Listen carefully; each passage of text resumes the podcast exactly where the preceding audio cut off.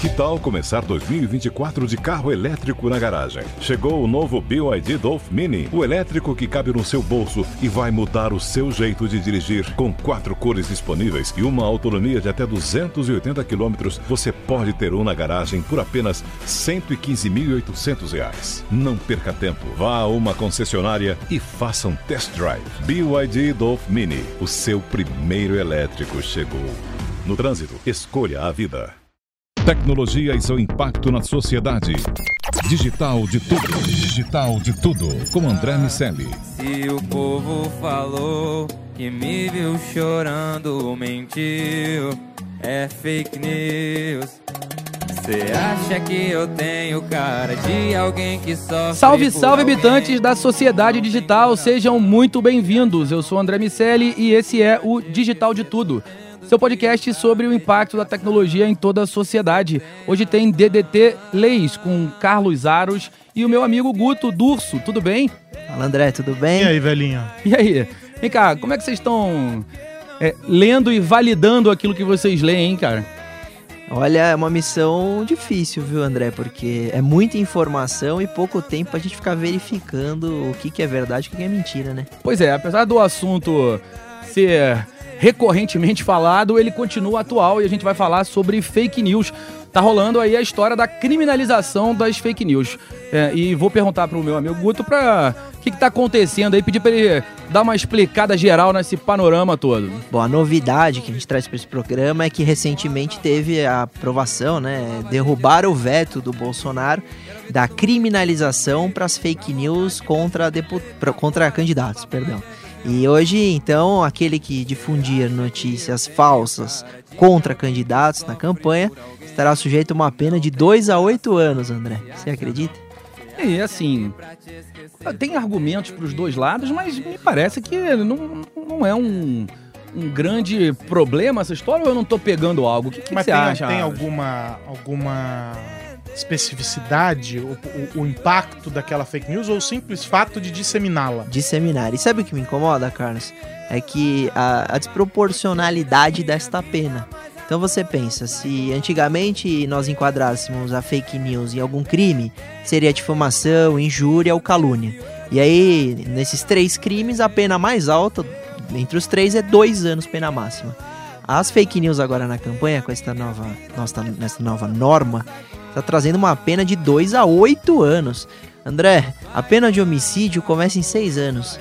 Então, hoje o legislativo pensa que criminalizar é, ou difundir fake news é mais grave do que matar alguém. Porque, claro, a pena máxima de, de, de homicídio é 20, mas é totalmente desproporcional. Você imagina que dois anos na pena máxima nesses crimes que antes eram enquadrados como fake news, hoje é a pena mínima e uma pena de oito anos como máximo. Então, é, me parece que o Estado quis diminuir a questão, quis tentar resolver a questão das fake news, mas a problemática que eu, que eu vejo a priori, aí, inicialmente, é exatamente essa pena absurda, na minha opinião. Você sabe que toda vez que me, me perguntam sobre fake news e etc., e, e, e sempre fazem a pergunta, claro, buscando a, a, a, visão do jornalista sobre, e de alguém que foi é, educado, treinado e, e doutrinado para entender qual é o processo né, que nos leva até a publicação de uma notícia, como você deve conferir, checar, rechecar e etc.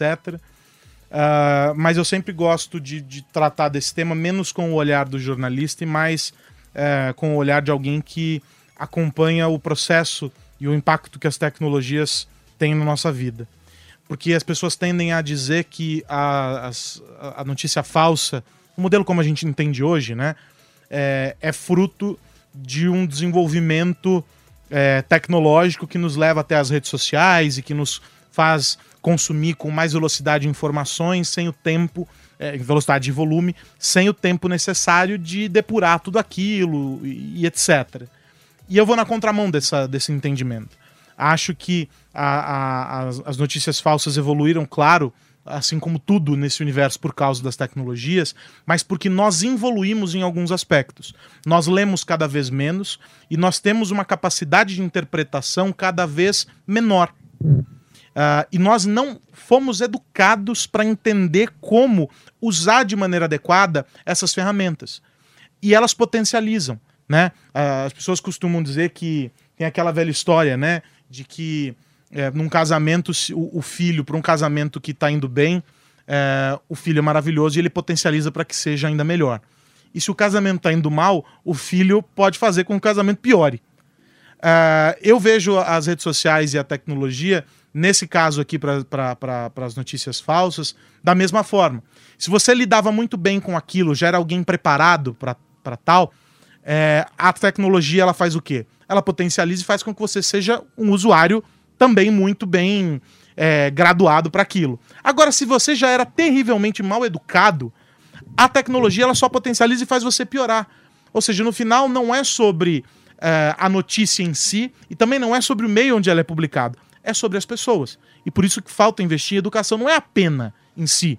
É, é- há outras leis que poderiam, e aí o, o doutor me, me, me corrija, há outras leis Isso é impossível. há outras leis que, que servem é, justamente para cobrir todas essas outras pontas dos malefícios que a, a- a uma notícia falsa pode causar, mas falta educação para o entendimento de como se portar diante de uma notícia falsa e de como não gerar uma.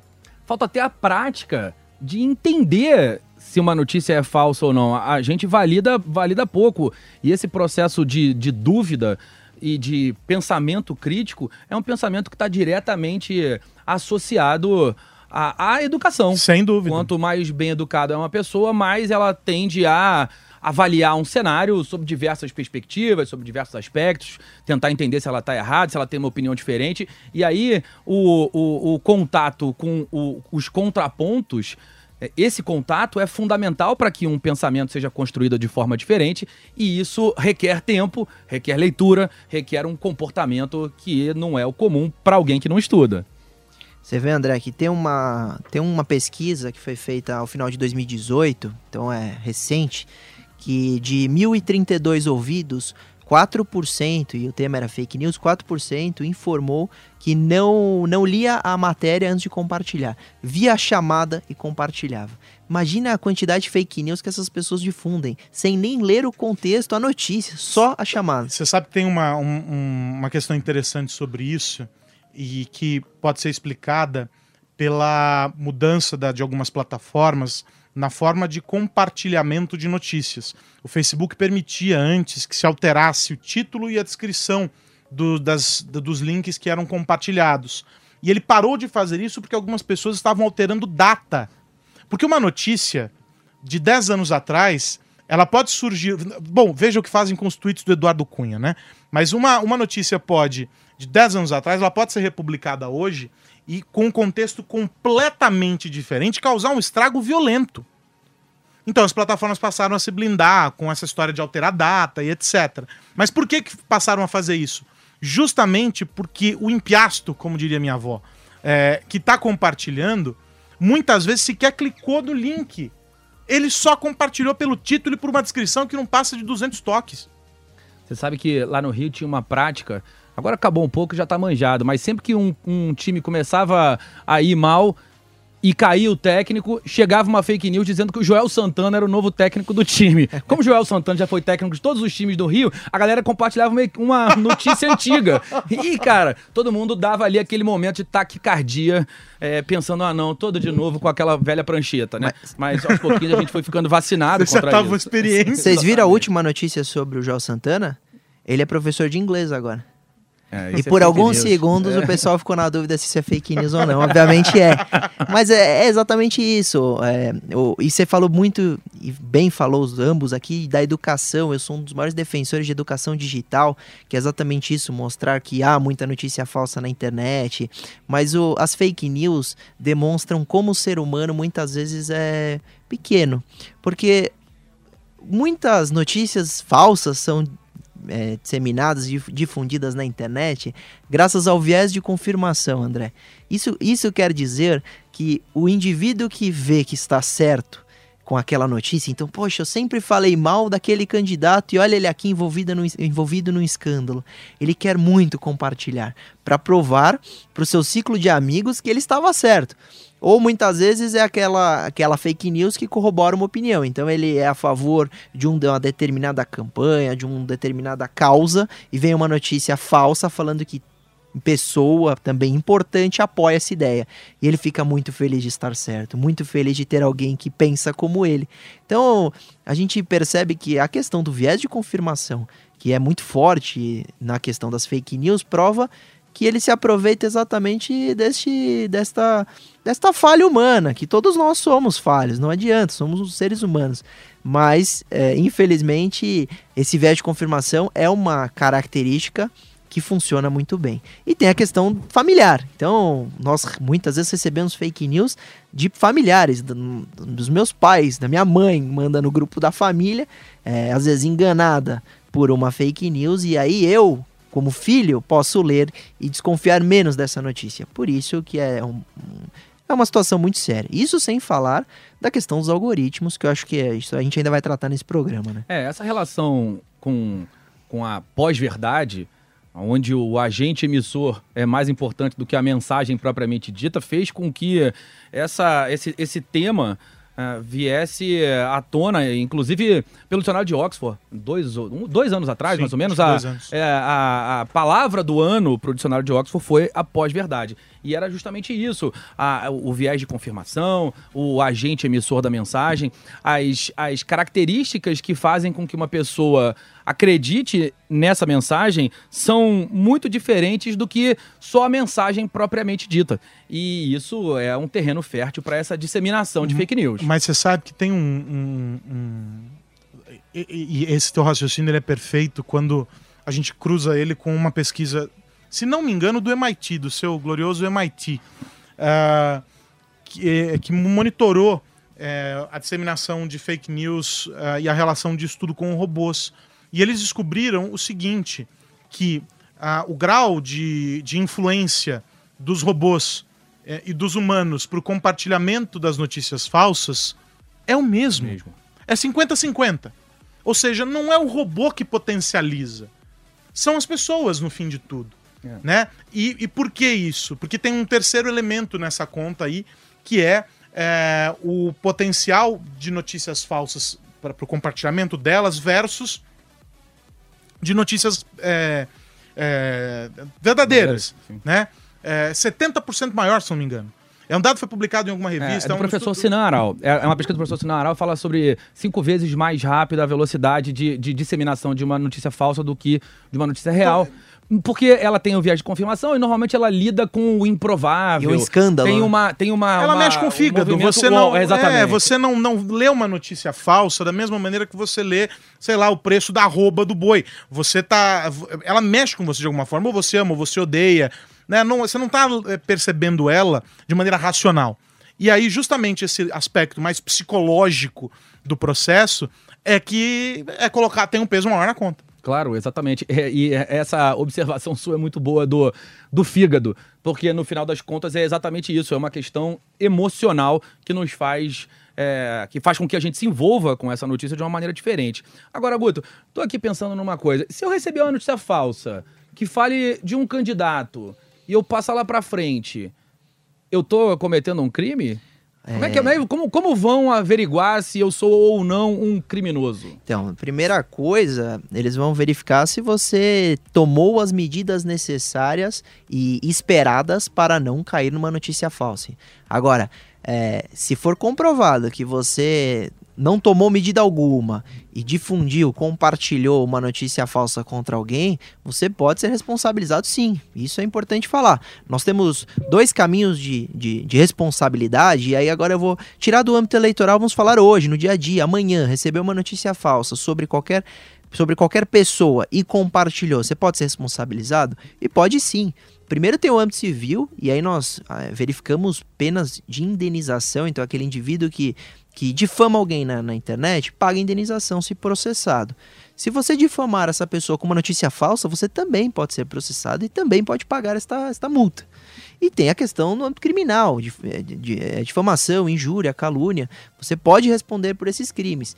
Então, é, tem que ter cuidado, tem que ler a notícia, tem que verificar em portais de credibilidade. Não pode achar que por, por você ter poucos seguidores ou se sentir alguém que não influencia na internet, você pode compartilhar o que quiser. Até porque se você estiver colocando isso no seu WhatsApp, onde tem 20 pessoas, você já está influenciando pessoas. Não importa o seu poder de influência nas redes sociais. Então, a responsabilidade é altíssima. E o conselho que eu dou, André, muitas vezes me perguntam o que fazer. É, fica As pessoas se preocupam com fake news, é matéria quase toda semana no jornal. E eu falo, a única maneira de se eximir de qualquer responsabilidade é leu a notícia, duvidou, não conseguiu verificar sua veracidade, não compartilhe. Não passe isso para ninguém. Se você não compartilhar, não há responsabilidade alguma porque a sua responsabilidade inicia-se a partir do momento que você está difundindo isso, você está divulgando ou compartilhando. Então a orientação é essa. Tem papel das plataformas isso? É, o Marco Civil da internet afasta um pouco, né, Carlos? Porque o, Mar o Marco Civil da internet trouxe em seu artigo 19, nesse seu artigo 21, a questão de quando a plataforma é corresponsável por conteúdo publicado por terceiro. E aí nós pensamos em redes sociais. Então, Facebook, YouTube, as pessoas podem postar conteúdo nessas plataformas. E, e a que momento essas plataformas se tornam responsáveis, por exemplo, por uma fake news ali compartilhada nas suas plataformas? Ah, o Marco Civil da Internet é muito claro nesse aspecto, desde que desde a partir do momento que esta plataforma descumpre ordem judicial específica. Então, o juiz seja ele quem for, determina que, por exemplo, o Facebook remova uma notícia falsa ali em sua plataforma. Não removeu? A partir desse momento, a partir da ordem judicial, ele aí sim é responsável te respondendo, Carlos. E se não houver ordem judicial, ele nunca é. De acordo com o Marco Civil da Internet, que está em vigor desde 2014 e trouxe uma delimitação aí para a responsabilidade das plataformas. Mas assim, é, esse exemplo que você está dando de uma, um, uma pessoa compartilhar uma fake news sobre, sei lá, um artista, sobre qualquer outra coisa que não diga respeito aos políticos, está enquadrado no, no na MP que o Bolsonaro vetou, que derrubaram o veto? Não, não tá. Não. Por isso que me pareceu prematura essa iniciativa, André, porque qualquer um que já compartilhava, e no âmbito eleitoral também tem a difamação, injúria e calúnia prevista no Código Eleitoral, essas condutas, é, não precisaríamos legislar novamente. Para que criminalizar algo com uma pena absurda de algo que já é criminalizado, entendeu? É, hoje, quem fazia isto já responderia ou pelo Código Penal ou pelo Código Eleitoral, dependendo da vítima e dependendo do momento em que, em que se aplicar esta conduta, que se, que se realizar esta conduta. Então, respondendo à sua pergunta, esta nova lei é apenas para fake news contra candidatos em momento eleitoral, pena de 2 a 8. E o resto? O resto, né? o resto está sujeito às penas é, do Código Penal. É, no fundo, você vê uma lei é, bairrista. Customizada. É, o legislativo é, legislando para si próprio, preocupado em os candidatos serem vítimas e as empresas que estão sendo vítimas de fake news e perdem contratos milionários e, e, e pessoas que foram citadas em delações ou nem foram. Então, empresários que não foram citados em delações premiadas e saiu uma fake news falando dessa pessoa. Isso tem uma, um prejuízo de imagem gigantesco, até perante seus familiares. Então a proteção deveria ser maior. E como fazer essa proteção? Eu entendo que são, é um papel muito é, de responsabilidade não só do Estado. Então o Estado precisa legislar, na minha opinião, ainda não. Não deveria criminalizar ainda. Vamos primeiro verificar como funcionam as fake news na internet. O Estado por exemplo, como fez com, com, o Tribunal Superior Eleitoral, que criou uma comissão sobre fake news para debater, criar cartilhas, informar a população, ter um investimento estatal nesse sentido, de informação à população. E levar isso para as escolas, né? Pelo amor de Deus. O papel, demorou, né? papel do, do Estado de levar a educação digital, o papel das empresas de tecnologia, André. O Carlos falou aqui. As empresas podem tomar iniciativas. O WhatsApp hoje não deixa você encaminhar notícias para simultaneamente para mais cinco pessoas. E olha que engraçado que é esta essa iniciativa. Você pensa, pô, se aquela pessoa tem preguiça de ler a notícia, ela vai ter preguiça de encaminhar de 5 em 5. Então é genial. Você parar para pensar, porque ele não é muito mais fácil ele selecionar todo mundo da lista dele e encaminhar. O WhatsApp não permite mais isso e foi uma medida também contra a fake news. É, em média, isso diminuiu, pelo menos na Índia, em 30% a, a disseminação das, das fake news o que é representativo. Porque você imagina que aquele indivíduo é preguiçoso. Se ele, claro. tem, se ele tem preguiça de verificar a autenticidade daquela notícia, ele é preguiçoso para compartilhar para todo mundo. Ele quer a facilidade. E, e o papel mais importante nesses três que eu citei é o papel da população, André. E aí sim, é, de denunciar o que é falso, de verificar a informação, de não compartilhar notícia mentirosa, de desconfiar das notícias, de não sair é, compartilhando notícias lendo apenas as, as manchetes. Isso é absurdo. Essa mesma pesquisa que trouxe esses 4% que compartilham lendo só manchete, trouxe dados que é, na época da campanha falaram que a burla a urna estava burlada, fraudada. Então você apertava um número, ele completava com outro. E, e, e 74% dos ouvidos acreditaram nessa fake news. Então, olha uma notícia mentirosa contra todo um sistema eleitoral, colocando em xeque é, as eleições. E 74% das pessoas que receberam acreditaram nessa notícia. Você vê que o prejuízo é alto. Sem dúvida. E agora, assim como a gente precisa analisar essa, essa questão sob a perspectiva dos negócios, para seguir numa, numa linha que você levantou, Guto, é, isso, sem dúvida nenhuma, impacta as empresas, não só como, a, como as notícias falsas diretamente relacionadas às marcas e à, à imagem das empresas, mas também aos produtos. Um produto tal dá câncer, o outro produto mata não sei o quê, um, uma, um outro terceiro produto. Contra a vacina, André. Contra a vacina. Sim, é verdade. E isso tem um impacto, evidentemente, na, na, nas pessoas, na sociedade em geral, mas tem um impacto nos negócios também. Contra a vacina, foi absurda essa fake news e, e tem um, uma pesquisa que demonstrou que as pessoas pararam de tomar determinada vacina por uma notícia falsa, quando os especialistas aí, médicos foram ouvidos, falaram que não havia comprovação nenhuma e falaram que aquela vacina estava matando crianças e houve uma diminuição de vacinação de crianças no, no Brasil absurda. Sim. Imagina o prejuízo disso. E quem paga essa conta? Sabe que teve um há pouco tempo uma, uma, uma notícia falsa que circulou lá no Rio sobre emprego. E aí, numa cidade do vizinho, do, da cidade do Rio, Niterói, a cidade que tem a vista mais bonita do mundo, porque é de onde se vê o Rio de Janeiro, afinal de contas, é, é, é, ela, ela, a, a galera é, espalhou a notícia que tinha inaugurado um posto de, de emprego e precisava de muita gente. E o áudio era esse: precisa de muita gente, vai para lá a partir de 8 horas da manhã. E centenas de pessoas foram para o endereço falso, quer dizer, para o endereço real, quando, a, a partir da notícia falsa, e chegou lá, não tinha nada. Era uma casa, uma, um lugar normal que um dia vai abrir a agência de emprego que estava sendo propagada ali, mas que não tinha absolutamente funcionamento nenhum Absurdo. e, evidentemente, não estava procurando ninguém. E a, a notícia, você ouve o áudio, é uma. É uma. É, é, é, é assim, é uma maldade, inclusive, porque o cara grava aquilo e manda para as pessoas que, obviamente, tão, estão absolutamente abertas a esse tipo de coisa e chegou lá. Né? Claro. Tinha gente falando, pô, eu tava sem grana, peguei um dinheiro emprestado, vim pra cá e não tinha nada. Então é, é, muito, é muito sério, né? E, e o impacto na economia disso é muito claro, sério. É severo, óbvio. Aí você pega a, como justifica o senador, que foi um dos autores desse projeto de lei que foi aprovado agora, que é o senador Humberto Costa, e ele, ele explica abre aspas, quem inventa notícia falsa, quem faz o processo de destruição de reputação, sabendo que está propagando mentiras, tem que ser severamente punido. E assim que ele justifica esta pena de 2 a 8. É, infelizmente, reitero, não acho que é o caminho para a gente é, diminuir o problema das fake news, que não é exclusivo nosso, é mundial. E eu, eu concordo que vocês têm falado sobre educação digital, é, que não é você, às vezes você vê, infelizmente, propaganda na TV de alguns, alguns políticos falando, não, nós iremos incluir a educação digital no nosso plano de governo.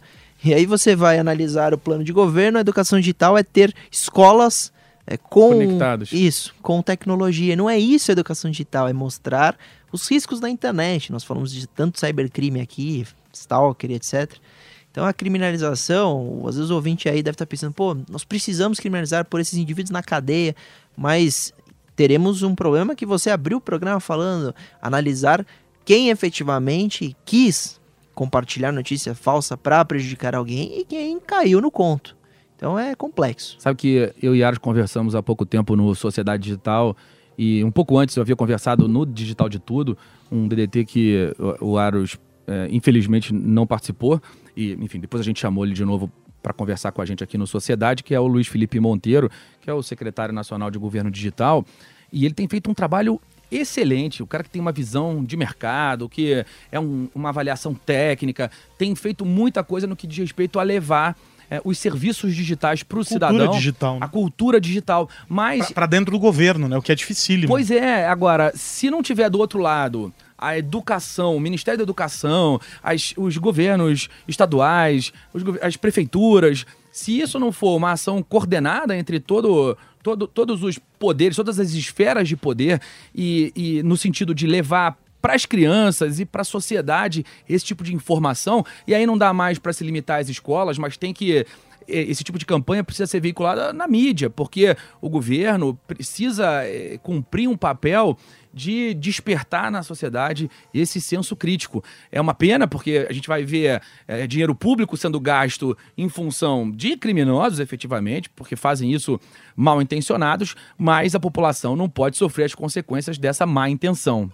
É, a, o gasto público com prevenção, eu acho que é sempre, sempre positivo, André. Nós temos pastas e aí muitas vezes fala, poxa, mas falta na educação, eles investem em sistema penitenciário. Mas há o motivo daquela verba ser direcionada para este foco, que é o sistema penitenciário. E assim deve ser para a educação, no caso da educação digital, ter uma verba destinada exclusivamente a isso, seja de verbas é, no, judiciais, seja de onde for, tire de algum lugar, mas pague essa conta e traga esta educação, porque o Brasil carece exatamente disso. Se nós começarmos a olhar os problemas na internet dos brasileiros, esses golpes, o estelionato, a maioria dos golpes, falta um pouco de educação, falta um pouco de aprendizado, falta um pouco de técnica, porque ele se torna tão vulnerável porque pouco se fala sobre isso. Na Sim. escola ele, ele já vai aprendendo a usar o computador sem saber o que é. E, e às vezes o, os pais precisam também conversar e é mais. por isso que eu sempre vejo com muitas reticências é, os números que mostram o aumento do acesso à internet no Brasil. Eu, sou, eu, eu sempre vejo, claro, é de se comemorar, mas a gente tem que acompanhar isso de uma certa dose de ceticismo porque a pergunta é sempre é o que vai acontecer com essas pessoas que estão descobrindo a internet agora? De que maneira elas vão se transformar de, em usuários de internet? Que usuários elas serão? Né? Eu sempre faço essa ponderação. São presas fáceis. Totalmente. Sabe que eu estava conversando hoje mais cedo com o Bruno Martins, o diretor de, de serviços B2C da, da, da, do Grupo Globo, que veio aqui também no, no Digital de Tudo para falar sobre o processo de transformação digital, enfim. Ele estava me falando que espera-se que até 2025 o, os, as soluções digitais correspondam a 60% do PIB mundial. Então, tudo que a gente vai produzir, 60% da grana é digital, será digital. E, curiosamente, eu li uma pesquisa ontem falando que hoje no mundo do crime, os crimes digitais já correspondem a mais ou menos 60% do volume financeiro transacionado. Sei que curioso, uh, o PIB mundial tende a acompanhar uma característica que já se observa no mundo do crime. Então você tem é, os crimes virtuais com mais ou menos, digitais, com mais ou menos 220 bilhões de dólares de movimentação financeira anualmente. Você tem tráfico de, tráfico de drogas com 120, roubo de carros com 56, e aí você tem uma granularização ali. Mas vai dar mais ou menos isso: 60% do PIB do crime já é digital. E você imagina o quanto essas pessoas que estão se conectando agora vão ser presas fáceis caso não haja educação digital. Prejuízo para o país e prejuízo para as empresas Sem também. Dúvida. Você trouxe um valor aí, 200 bilhões é, de, de, dólares. dólares. É, isto deve ser, claro, a questão do, do, do, desses golpes. Se a gente analisar o cybercrime como um todo e aí calcular prevenção, investimento das empresas, ah, claro. a ONU responde essa, essa pergunta: quanto custa anualmente este, este universo digital de cybercrimes. E aí o dado da ONU, ao final de 2018, eles têm uma comissão exatamente que, que fala sobre justiça criminal no mundo, e eles apresentam um valor de um trilhão e meio de dólares. Faz todo sentido, faz todo sentido, porque é, é a soma do, do- da quantia que efetivamente é roubada, mas toda a questão de prevenção, todos os Custo. sistemas, todas as pessoas envolvidas nesse processo, sem dúvida nenhuma, aí esse, esse- essa grana, esse volume sobe exponencialmente. É impressionante isso. É isso, amiguinhos. É, É hora isso. de dizer tchau, Ah, diria então tchau. Looney Tunes. É, É hora de dar tchau, considerações- como diriam os Teletubbies. É, That's all, mu- folks. muito, muito, muito bom. É, considerações finais, amigos? É isso, de que a gente precisa olhar eh, as fake news não pelo objeto em si, não a notícia em si, mas o fenômeno eh, que está associado a ela, dessa deseducação eh, e de um processo em que as pessoas cada vez mais dão importância para aquilo que elas estão comunicando, né? É, entender que cada pessoa conectada a uma rede social é um veículo de comunicação. É uma lógica é, difícil talvez de ser compreendida quando a gente olha num, num grande cenário, né? Mas em termos é isso. Você é produtor de conteúdo, você se conecta a uma audiência e você impacta pessoas. E há um peso nesse impacto que você estabelece e há uma responsabilidade. E aí, a gente tem que citar é, o, o, o Homem-Aranha e dizer o seguinte: que com grandes poderes vem grandes responsabilidades.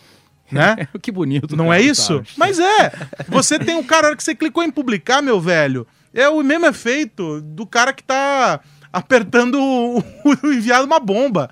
Você entendeu? Porque você pode causar uma destruição severa. Você pode derrubar ações de uma empresa, você pode causar demissão de alguém, você pode levar uma pessoa a cometer suicídio. E essas três cenários aqui que eu descrevi não são hipotéticos. A gente já viu É os três acontecerem. É verdade. Então é bem grave. Então, depois do meu amigo Carlos Aro citar o filósofo americano Spider-Man. Spider-Man, É, que Spider-Man. difícil isso, né? É, Peter eu- Parker. você- Ah, não, não, é o tio, é, o- É é o tio, é o o Ben, Ben. Ben, tio É. Ben. Agora é difícil isso porque você faz um grande raciocínio sobre e a única coisa que ele tira da sua fala é o É, Homem-Aranha. a vida é Os injusta, amigos Carlos Aro. são complicados. E aí, meu amigo Durso, qual filósofo você vai citar para finalizar a nossa conversa? Eu, eu gostei muito da fala do, do Carlos e eu comple- complementaria falando daquele da- que diz que o post é como um travesseiro de penas. Você, para ter uma ideia do que acontece a partir do momento que você cli- clica publicar, você tem que subir no alto do morro, rasgar esse travesseiro de penas e jogar essas penas e depois tentar recolhê-las. Então aquele indivíduo que está arrependido na internet tenta recolher essas penas, o que é algo impossível. Uma Então, metáfora mais macia, eu que, diria. que, que Meu Deus do céu. Depois de, de, de- dos nossos últimos dois minutos de filosofia pura, eu encerro o nosso digital de tudo, agradecendo meus amigos Carlos Aros e o meu amigo Guto Durso. E sem fake news. obrigado. Exatamente. Valeu. Valeu, tchau. Tecnologia e seu impacto na sociedade. Digital de tudo. Digital de tudo. Com André Miscelli.